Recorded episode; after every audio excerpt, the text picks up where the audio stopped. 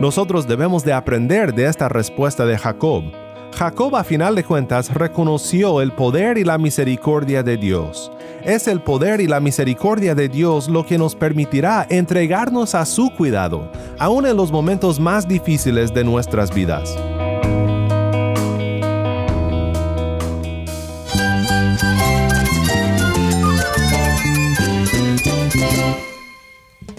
Cristo es mi todo. Cristo es el Rey del universo, es quien guía nuestras vidas. Él es grande y amoroso. Él es real. Solamente Jesucristo es nuestro Señor y Salvador. Es mi guía quien me fortalece. En Cristo Jesús hay esperanza, hay paz. Y nuestro Dios es un Dios de rescate. Estás escuchando a El Faro de Redención, Cristo desde toda la Biblia para toda Cuba y para todo el mundo.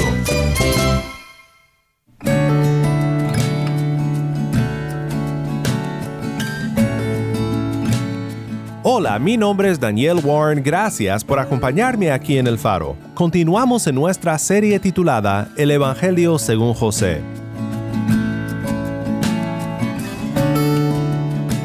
Nuestro estudio de hoy abarca tres capítulos de la narrativa y estoy muy emocionado por cómo veremos juntos a Cristo en la historia de José en nuestro tiempo en la palabra. Aprenderemos lecciones sobre nuestra fe, sobre lo que no puede reconciliarnos con Dios y sobre la maravillosa redención que hemos recibido de parte de Cristo, nuestro sustituto. Si tienes una Biblia, puedes seguir las lecturas en Génesis 42 al 44. Busca el pasaje ahora y quédate conmigo. Antes de comenzar, te quiero recordar que tenemos ahora un número de WhatsApp. Para suscribirte a nuestro canal de distribución de contenido o para enviar un mensaje al equipo del Faro, puedes escribirnos al número 1786-373-4880.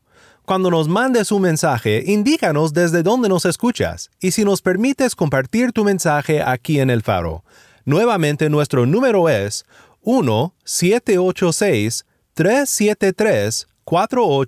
1-786-373-4880. El Faro de Redención comienza con Leobanis Forones, esto es Él me liberó. El poderoso vive y reina en mi corazón y con su mano nos creó a su imagen y semejanza y no puedo callarle o hablar de su grandeza.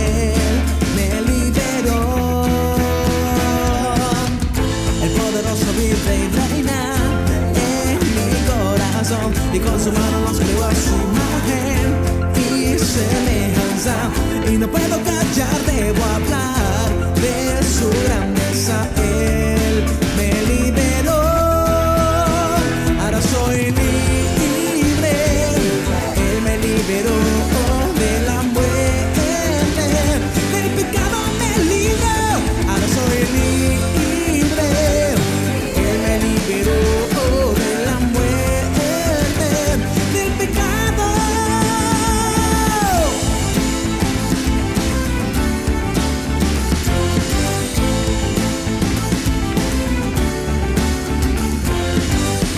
Poderoso vive reina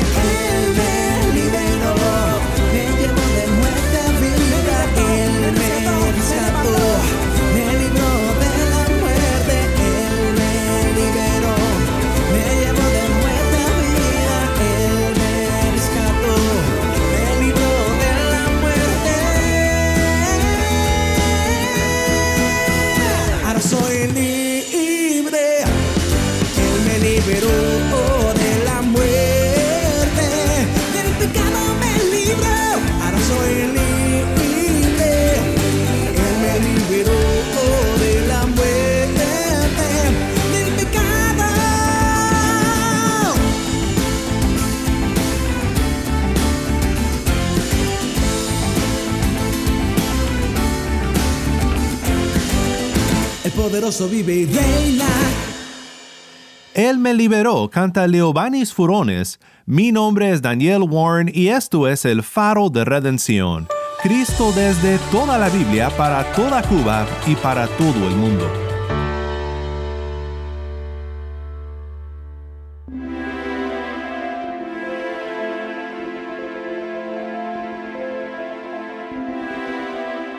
Viendo Jacob que había alimento en Egipto, dijo a sus hijos, ¿por qué se están mirando? He oído que hay alimento en Egipto, añadió. Desciendan allá y compren de allí un poco para nosotros, para que vivamos y no muramos. Entonces diez hermanos de José descendieron para comprar grano en Egipto. Pero Jacob no envió con sus hermanos a Benjamín, hermano de José, porque dijo, no sea que le suceda algo malo. Los israelitas fueron junto con los que iban a comprar grano, pues también había hambre en la tierra de Canaán. Y José era el que mandaba en aquel país. Él era quien vendía a todo el pueblo de la tierra. Cuando los hermanos de José llegaron, se postraron ante él rostro en tierra. Al ver José a sus hermanos, los reconoció, pero fingió no conocerlos y les habló duramente, y les dijo, ¿De dónde han venido? De la tierra de Canaán para comprar alimentos, les respondieron ellos. José había reconocido a sus hermanos, aunque ellos no lo habían reconocido a él. José se acordó de los sueños que había tenido acerca de ellos, y les dijo, Ustedes son espías, han venido para ver las partes indefensas de nuestra tierra.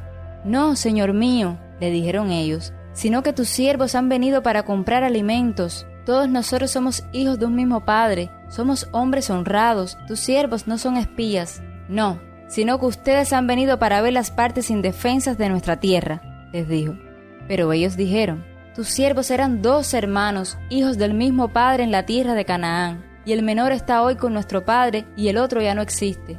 Entonces José les dijo, es tal como les dije, ustedes son espías en esto serán probados, por vida de Faraón que no saldrán de este lugar a menos que su hermano menor venga aquí. Envíen a uno de ustedes y que traiga a su hermano, mientras ustedes quedan presos, para que sean probadas sus palabras, a ver si hay verdad en ustedes. Y si no, por vida de Faraón, ciertamente son espías. Y los puso a todos juntos bajo custodia por tres días. José les dijo el tercer día, hagan esto y vivirán, pues yo temo a Dios si son hombres honrados, que uno de sus hermanos quede encarcelado en su prisión. El resto de ustedes vayan, lleven grano para el hambre de sus casas, y tráiganme a su hermano menor, para que sus palabras sean verificadas y no morirán. Y así lo hicieron. Entonces se dijeron el uno al otro, verdaderamente somos culpables en cuanto a nuestro hermano, porque vimos la angustia de su alma cuando nos rogaba, y no lo escuchamos. Por eso ha venido sobre nosotros esta angustia. Rubén les respondió, ¿no les dije yo no peguen contra el muchacho y no me escucharon. Ahora hay que rendir cuentas por su sangre. Ellos, sin embargo, no sabían que José los entendía, porque había un intérprete entre él y ellos. Y se apartó José de su lado y lloró. Cuando volvió a ellos y les habló, tomó de entre ellos a Simeón y lo ató a la vista de sus hermanos. José mandó que le llenaran sus vasijas de grano y que devolvieran el dinero a cada uno poniéndolo en su saco, y que les dieran provisiones para el camino, y así se hizo con ellos. Ellos, pues, cargaron el grano sobre sus asnos y se fueron de allí.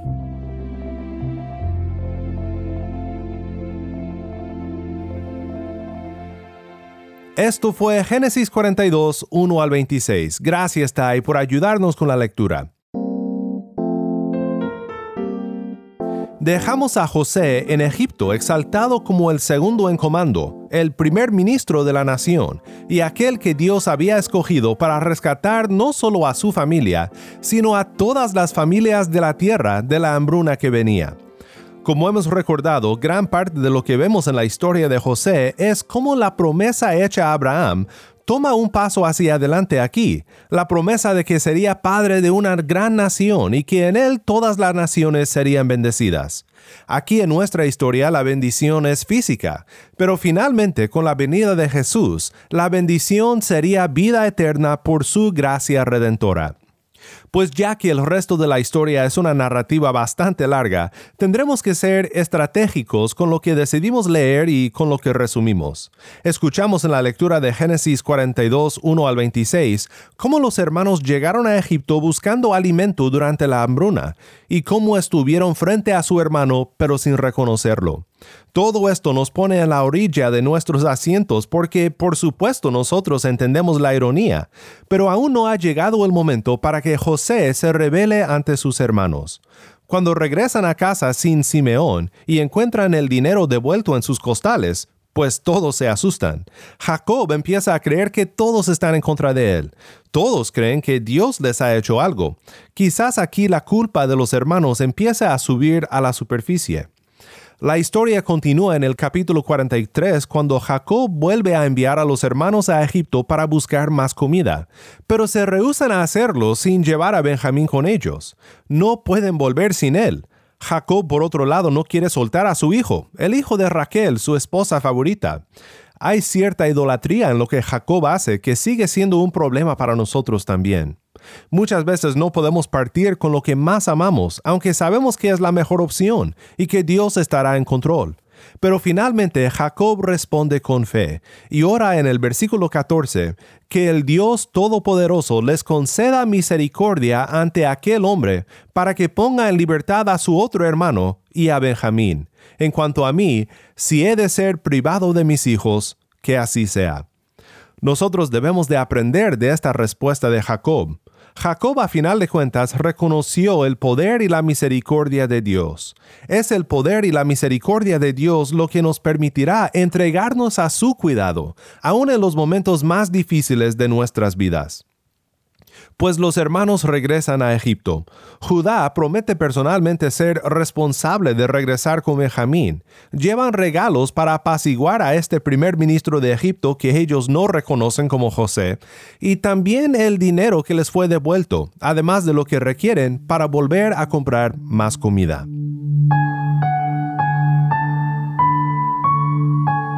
Tomaron, pues, los hombres este presente doble cantidad de dinero en su mano y a Benjamín. Se levantaron y descendieron a Egipto y se presentaron delante de José.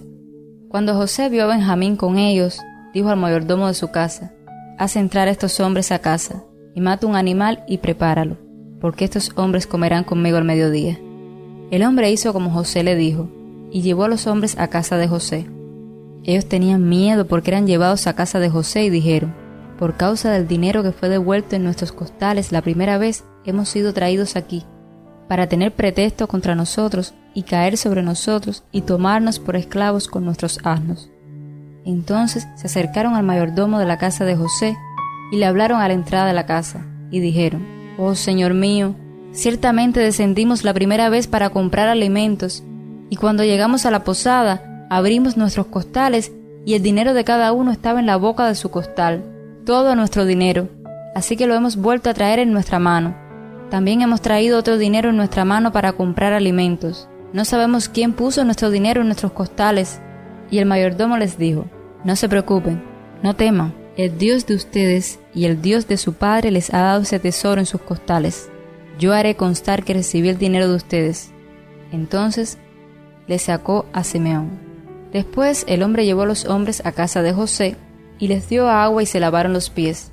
También dio forraje a sus asnos. Entonces prepararon el presente para la venida de José al mediodía, pues habían oído que iban a comer allí. Cuando José regresó a su casa, ellos le trajeron a la casa el presente que traían en su mano y se postraron ante él en tierra. Entonces él les preguntó cómo se encontraban y añadió, ¿Cómo está su anciano padre de quien me hablaron? ¿Vive todavía? Su siervo, nuestro padre, está bien. Todavía vive, contestaron y ellos se inclinaron en reverencia. Al alzar José sus ojos y ver a su hermano Benjamín, hijo de su madre, les preguntó, ¿Es este su hermano menor de quien me hablaron? Y dijo, Dios te imparta su favor, hijo mío. José se apresuró a salir, pues se sintió profundamente conmovido a causa de su hermano y buscó dónde llorar. Entró en su aposento y lloró allí. Después se lavó la cara y salió, y controlándose, dijo, Sirvan la comida. Le sirvieron a José en un lado, a los hermanos en otro lado, y a los egipcios que comían con él también le sirvieron aparte, porque los egipcios no podían comer con los hebreos, pues esto es abominación para los egipcios. Los sentaron delante de él, el primogénito conforme a su derecho de primogenitura, y el más joven conforme a su edad. Ellos se miraban unos a otros con asombro. Él les llevó porciones de su propia mesa, pero la porción de Benjamín era cinco veces mayor que la de cualquiera de ellos. Bebieron, pues, y se alegraron con él.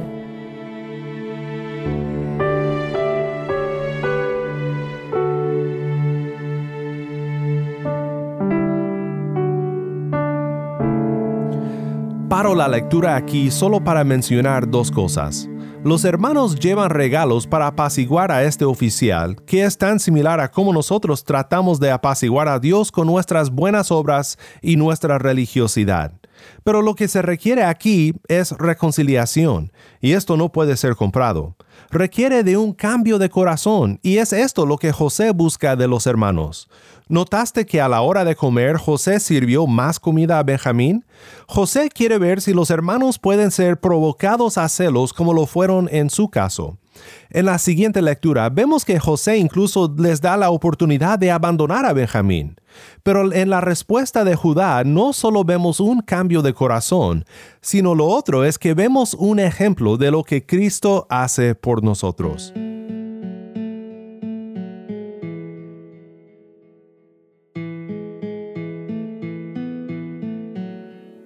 Entonces José ordenó al mayordomo de su casa, diciendo, Llena de alimentos los costales de los hombres, todo lo que puedan llevar, y pon el dinero de cada uno de ellos en la boca de su costal. Y mi copa, la copa de plata, ponla en la boca del costal del menor, con el dinero de su grano. Y el mayordomo hizo conforme a lo que había dicho José. Al rayar el alba, fueron despedidos los hombres con sus asnos. Cuando ellos habían salido de la ciudad y no estaban muy lejos, José dijo al mayordomo de su casa, Levántate, sigue a esos hombres. Cuando los alcances, diles, ¿por qué han pagado mal por bien? ¿No es esta la copa en que bebe mi señor? ¿Y que de hecho usa para adivinar? Obraron mal en lo que hicieron. Así que los alcanzó, les dijo estas palabras, y ellos le dijeron, ¿por qué habla mi señor de esta manera? Lejos esté de sus siervos hacer tal cosa. El dinero que encontramos en la boca de nuestros costales se lo volvimos a traer de la tierra de Canaán. ¿Cómo pues habíamos de robar de la casa de su señor plata u oro?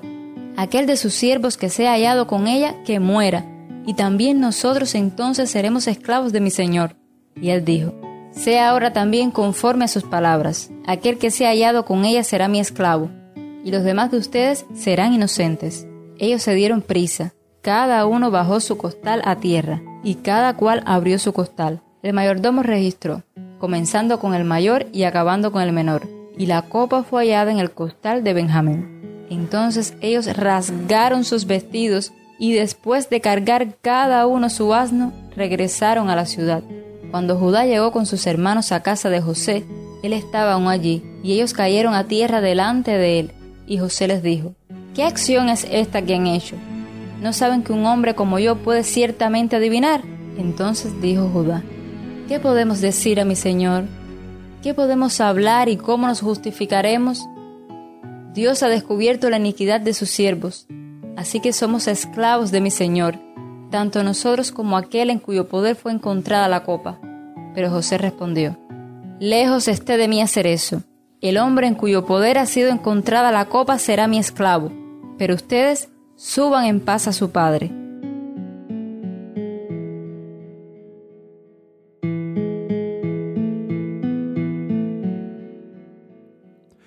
Este es un momento clave. Benjamín puede quedarse en Egipto, los demás estarán a salvo. Pero Judá se interpone. Judá cumple su promesa de ser responsable por Benjamín, de sustituirse por él. No saben si Benjamín es inocente, pero se interpone de todas maneras para proteger a su hermano y también a su padre. Escucha lo que dice Judá respondiendo a José. Ahora pues, cuando yo vuelva a mi padre, su siervo, y el muchacho no esté con nosotros, como su vida está ligada a la vida del muchacho, sucederá que cuando él vea que el muchacho no está con nosotros, morirá. Así pues, sus siervos harán descender las canas de nuestro padre, su siervo, con dolor al Seol. Porque yo, su siervo, me hice responsable del muchacho con mi padre, diciendo, si no te lo traigo, que lleve yo la culpa delante de mi padre para siempre. Ahora pues les ruego que quede este su siervo como esclavo de mi señor, en lugar del muchacho, y que el muchacho suba con sus hermanos. Pues ¿cómo subiré a mi padre no estando el muchacho conmigo, sin que yo vea el mal que sobrevendrá a mi padre?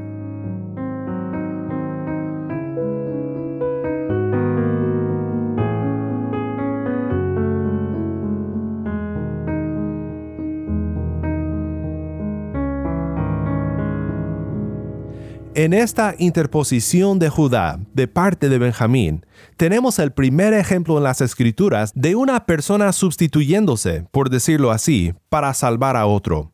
Es una imagen de Cristo que nos debe de asombrar con gratitud por la cruz del Calvario. Termino con las palabras de James Boyce. Boyce reflexiona, Aún Judá puede haber pensado que el primer ministro de Egipto quizás sería misericordioso y que no tendría que ser un esclavo, o que habiéndose vuelto un esclavo por Benjamín, quizás después de alguna manera podría procurar su libertad. Cuando Jesús se interpuso por nosotros, sabía que tendría que pagar el precio completo para nuestra redención por su muerte, y aún así no retrocedió del costo.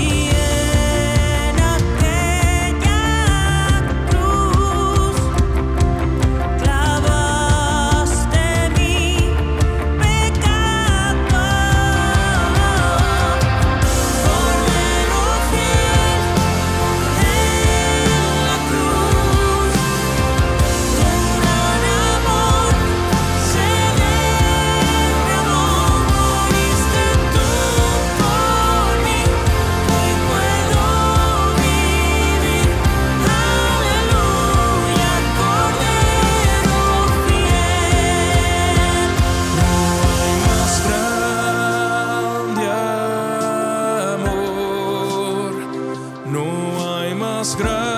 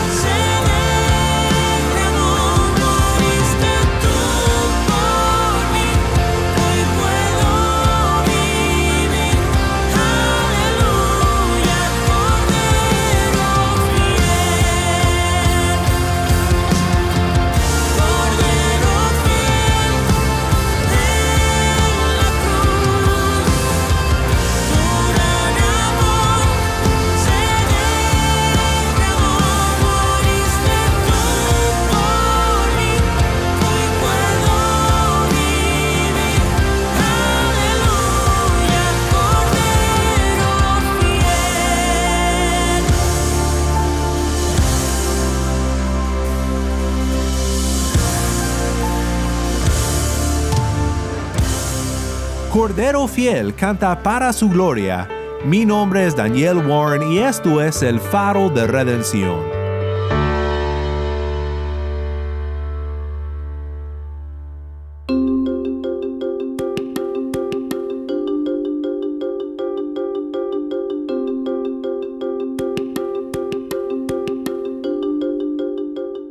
Cubrimos mucho territorio en nuestro poco tiempo juntos, pero qué grandes lecciones sobre el Evangelio y la misericordia de Dios hemos aprendido en esta historia. Cristo, el león de Judá, descendiente de Judá, previsto en la historia cuando Judá se interpone por su hermano. Gloria a nuestro Dios por su gracia, por darnos un perfecto sustituto en Cristo nuestro Redentor.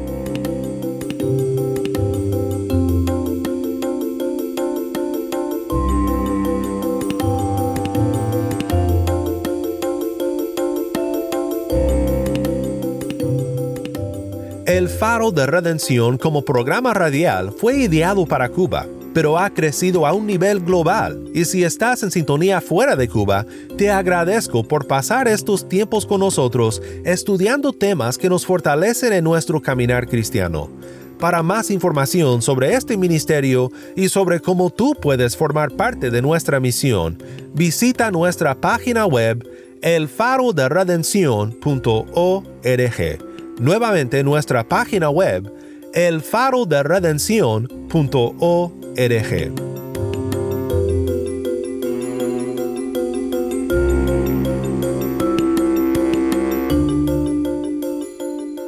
No olvides que también nos puedes seguir en las redes sociales, en Facebook, Instagram y Twitter. Solo busca El Faro de Redención. Allí encontrarás más contenido durante la semana para animarte en tu fe y para mantenerte informado sobre el ministerio del Faro.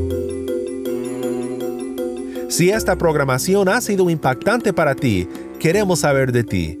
Puedes escribirnos al correo electrónico ministerio arroba Nuevamente nuestro correo electrónico ministerio arroba elfaroderedencion.org o mándanos un mensaje de voz a nuestro número de WhatsApp y cuando nos lo mandes indícanos si podemos incluir tu mensaje en un futuro programa. Nuestro número de WhatsApp es 1-786-373-4880. Nuevamente nuestro número de WhatsApp 1-786-373-4880.